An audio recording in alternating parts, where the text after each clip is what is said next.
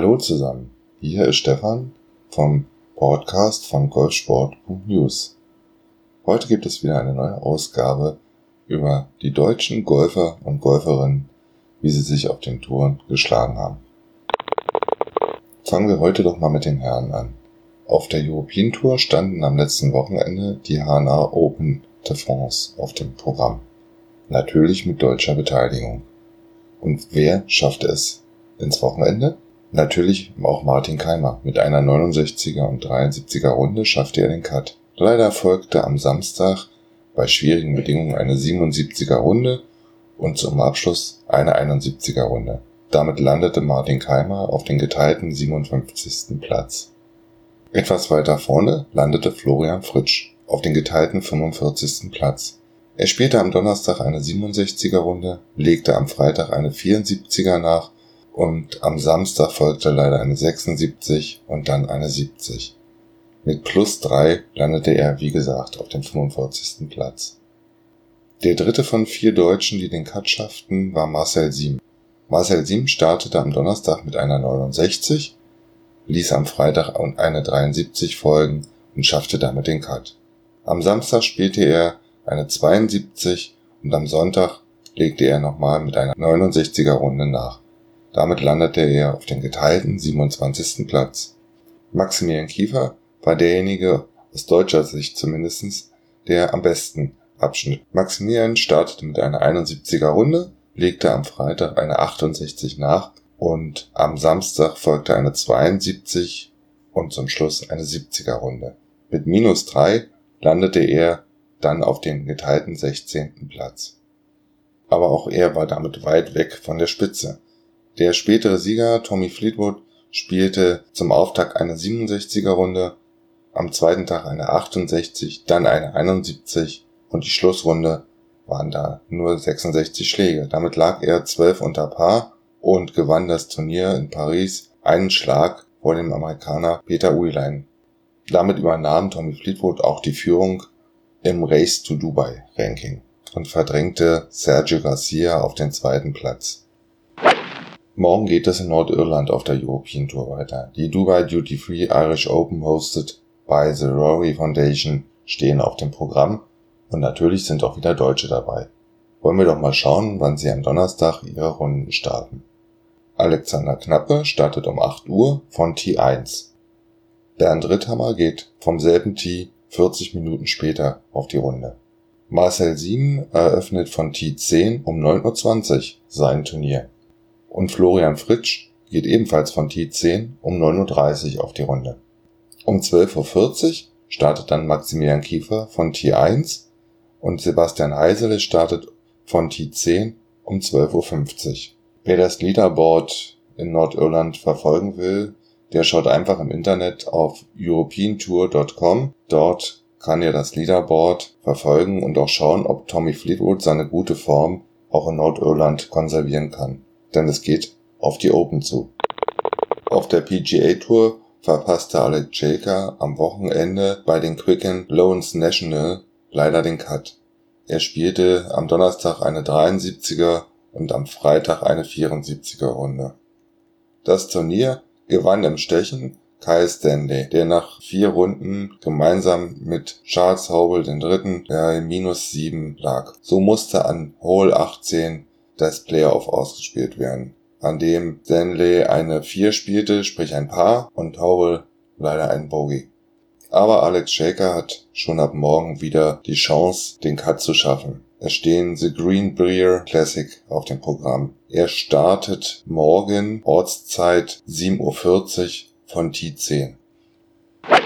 Wenn wir schon in Amerika sind, dann schauen wir doch gleich mal, was die Senioren auf der PGA Champions Tour so getrieben haben. Dort standen die US Senior Open auf dem Programm. Die älteren Herren mussten nicht wie sonst drei Runden, diesmal vier Runden spielen. Und mit dabei natürlich Bernhard Langer. Bernhard Langer startete mit einer 67er Runde, legte eine 65er Runde nach und musste dann in der dritten und vierten Runde Tribut zahlen. Am Samstag spielte er eine 72 und zum Abschluss eine 74er Runde. Mit 278 Schlägen lag er zwar zwei Schläge unter Platzstandard, kam aber nur auf den geteilten 18. Platz. Mit 16 Schlägen unter Paar gewann dieses Turnier Kenny Perry aus den USA. Nach den vier Runden bei den US Senior Open Championships haben die älteren Herren dann erstmal Ruhepause. Die Senioren spielen erst wieder am 13. Juli in Baltimore.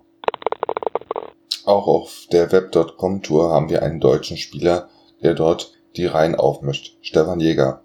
Er spielte am Wochenende in Nashville und startete in das Turnier mit zwei 70er Runden, spielte leider am Samstag eine 76 und ließ am Sonntag dann eine weitere 70er Runde folgen.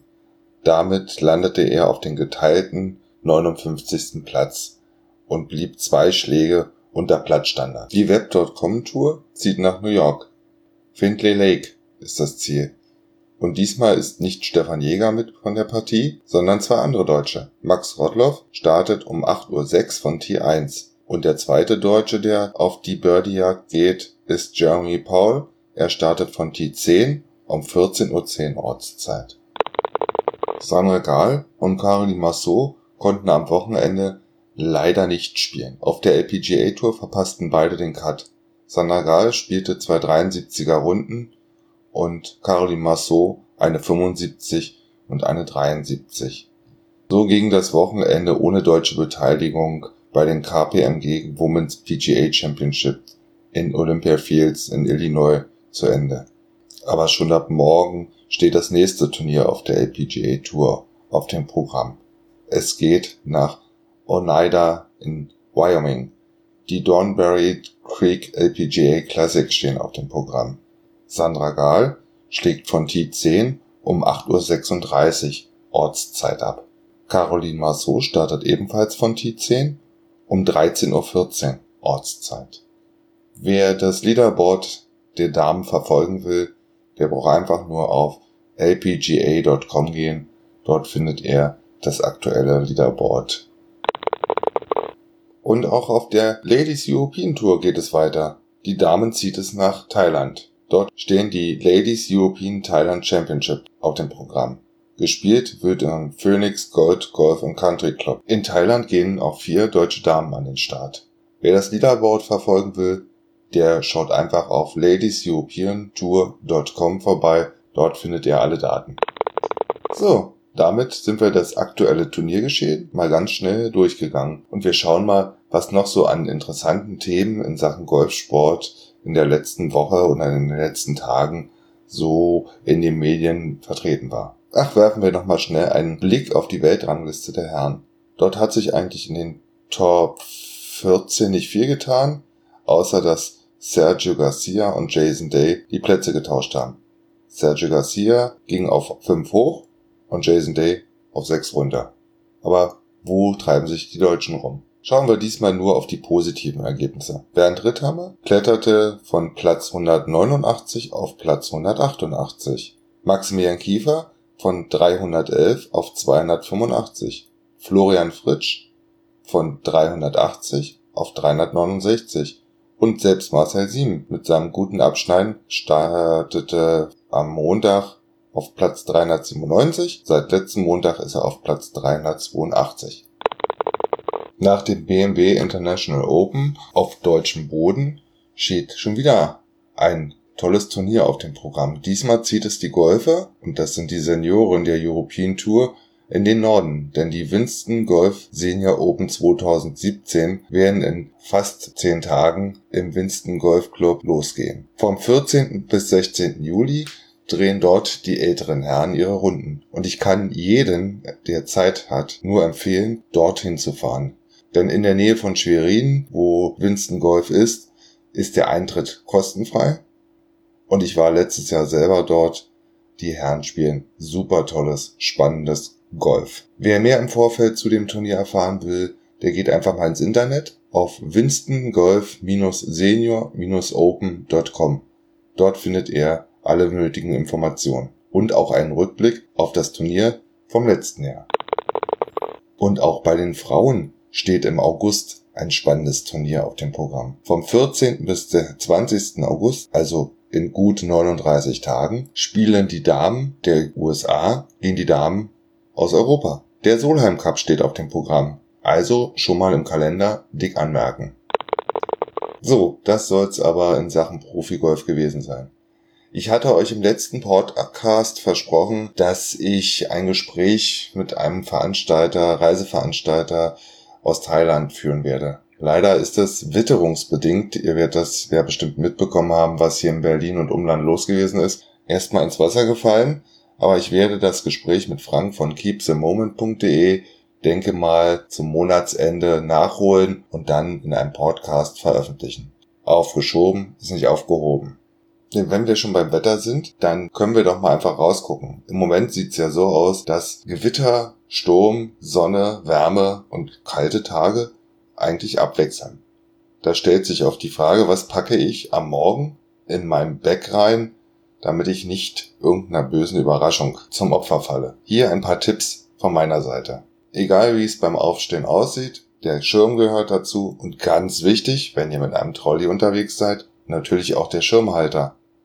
Da habe ich übrigens noch einen Tipp, den Link werde ich unten im Text veröffentlichen zu einer Schirmhalterverlängerung, weil große Golfer haben oft das Problem, dass der eigene Schirmhalter nicht lang genug ist und man sich dann immer bücken muss, wenn man überhaupt was sehen will.